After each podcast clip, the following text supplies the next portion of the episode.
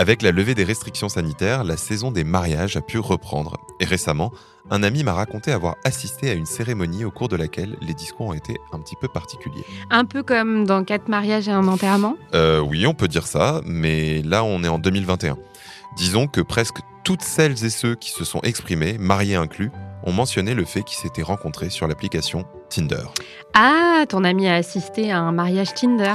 En effet, et au vu du succès croissant de ces applications dites de dating, des mariages comme ça, on risque d'en voir de plus en plus. Orange vous présente le mémo. Bonjour Marine Bonjour Germain. Alors vous l'aurez compris, le mémo va se pencher aujourd'hui sur le monde merveilleux des applications de rencontres en ligne qui, si j'en crois mon entourage, ont largement bénéficié de la crise sanitaire. Ton entourage a bien raison Germain, mais au-delà de l'intuition, les chiffres ne mentent pas. Le 29 mars 2020, Tinder enregistrait un record de 3 milliards de swipes en une journée, si j'en crois une étude effectuée par l'entreprise et relayée par l'ADN. Et ce record a été battu 130 fois par la suite, autant te dire que ça a swipé sévère en confinement. Attends, attends, va falloir que tu expliques quelques termes. Tous nos auditeurs ne sont pas des spécialistes des applications de rencontres en ligne. Alors déjà, comme on l'a vu dans notre épisode précédent, les rencontres en ligne sont aussi vieilles que le Minitel et les premiers modèles 56K. Mais depuis l'arrivée des smartphones dans nos poches, les applications ont pris une place de plus en plus importante pour celles et ceux qui souhaitent rencontrer l'âme sœur ou plus simplement un compagnon ou une compagne pour quelque temps. Et parmi celles-ci, Tinder est la plus utilisée en France et dans le monde, si j'en crois un classement publié par Business Insider. Et c'est bien Tinder qui a introduit le fameux concept du swipe. Oui, l'application créée en 2012 aux États-Unis a inventé cette fonctionnalité qui a fait son succès. Elle compte aujourd'hui, selon les estimations, 60 millions d'utilisateurs dans le monde. Le swipe, glisser en anglais, c'est simplement l'action de faire glisser un profil d'utilisateur qui vous plaît grâce à votre doigt. À gauche, il ou elle est recalé. À droite, vous lui signifiez qu'il ou elle vous plaît. Et si il ou elle swipe aussi à droite, c'est un match. Un match. Une affinité, si tu préfères. Une fois que deux personnes ont matché, elles peuvent entrer en contact. L'expression est d'ailleurs passée dans le langage courant en français. Si tu prêtes l'oreille en terrasse ou dans les transports, tu entendras sans doute quelqu'un prononcer une phrase du genre ⁇ On a matché, donc on s'est vu pour un date ⁇ Ok, un date, je sais ce que c'est. Ça m'est déjà arrivé, c'est une rencontre à deux qui peut éventuellement aller plus loin s'il y a affinité justement. Et des affinités, tu peux en trouver sur une myriade d'applications de dating, chacune ayant sa petite particularité. Le français Appen utilise la géolocalisation pour que tu rencontres des gens qui vont aux mêmes endroits que toi. Grinder est spécialisé dans les rencontres homosexuelles. Once met en avant le concept du slow dating avec un à trois matchs par jour proposés par des entremetteurs.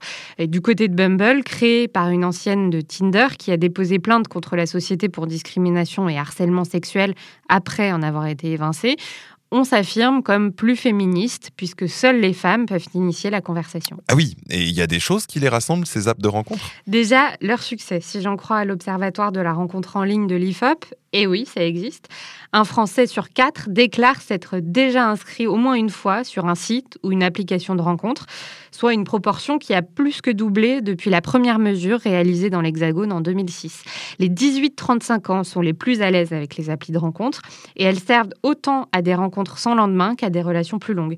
L'autre point commun de ces nouvelles façons de faire des rencontres, c'est leur utilisation d'algorithmes pour vous proposer le match parfait. Ah oui, mais je savais évidemment qu'on allait arriver au point algorithmique. Et oui, comme toute technologie numérique digne de ce nom, Tinder et consorts font usage d'algorithmes peu transparents qui promettent d'avoir trouvé la recette miracle de l'amour parfait.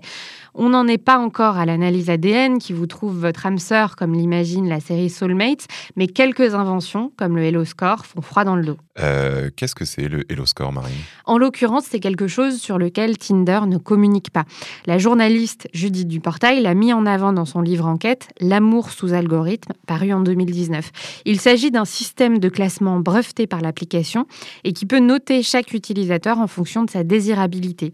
Plus vous êtes considéré comme belle ou beau, plus vous avez de chances de matcher avec des gens de votre catégorie. Attends, donc les utilisateurs de l'appli ont une note calculée automatiquement par un algorithme en fonction des profils à qui ils plaisent C'est en tout cas possible que la fonction ait été déployée pour l'ensemble des utilisateurs. Même si Tinder affirme aujourd'hui qu'elle n'est plus active, c'est impossible de le vérifier tant la transparence n'est pas de mise pour l'entreprise. Toujours est-il que cette mécanique fait réagir. La sociologue Eva Illouz, interviewée dans Libération, estime d'ailleurs que ce marché néolibéral de la sexualité nous a transformés en machines évaluatives. Ouais, c'est assez sidérant. Surtout quand on sait que les applications comme Tinder fonctionnent malgré tout. Oui, et je lis dans The Verge qu'il ne faut pas voir uniquement le mauvais côté des rencontres en ligne. L'article nous apprend que les mariages d'individus qui se sont rencontrés via une appli auraient moins de probabilité de se finir par un divorce au bout d'un an. Aux États-Unis, certaines études tendent aussi à démontrer que le succès des applications de dating serait corrélé à une hausse des mariages interraciaux. Comme dans tout bon outil numérique, il y a donc des avantages et des inconvénients à utiliser les applications de rencontre. Oui, et l'un des inconvénients majeurs fait d'ailleurs l'objet d'une expression, la dating fatigue. En 2016, la journaliste de The Atlantic Julie Beck l'utilise pour la première fois. Pour elle, je cite, la façon la plus simple de rencontrer des gens devient un travail intense et incertain. Alors que les possibilités sont excitantes de prime abord, l'effort, l'attention, la patience et la résilience que cela requiert peut laisser certaines personnes frustrées et épuisées. Alors c'est sûr qu'être accro à un site de rencontre, ça doit pas être de tout repos. Tu tombes juste en utilisant le terme accro, Germain, parce qu'au-delà des algorithmes dont on a déjà parlé, les applications de rencontres en ligne savent parfaitement jouer sur les mécanismes de récompense de notre cerveau, comme l'explique l'excellente série d'Arte intitulée Dopamine. On peut donc devenir accro aux rencontres en ligne aussi facilement qu'aux paris sportifs. Bon, mais on n'a pas attendu le numérique pour être accro aux rencontres amoureuses. Ça existe au moins depuis Henri VIII.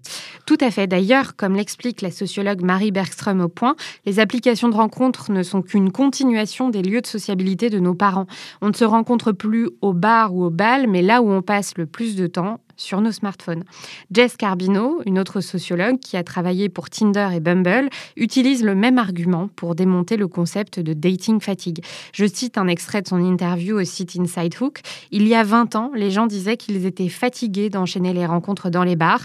Je pense que ceux qui se plaignent des applications en ligne transfèrent leur frustration sur la plateforme. Hmm, intéressant.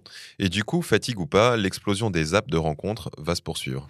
Pour beaucoup d'observateurs, comme Jess Carbino, c'est une certitude. Elle note d'ailleurs que les rencontres en vidéo qui ont explosé avec la crise sanitaire devraient gagner en popularité, mais pas sûr que cela suffise à l'horizon 2040. C'est un peu loin, 20 ans.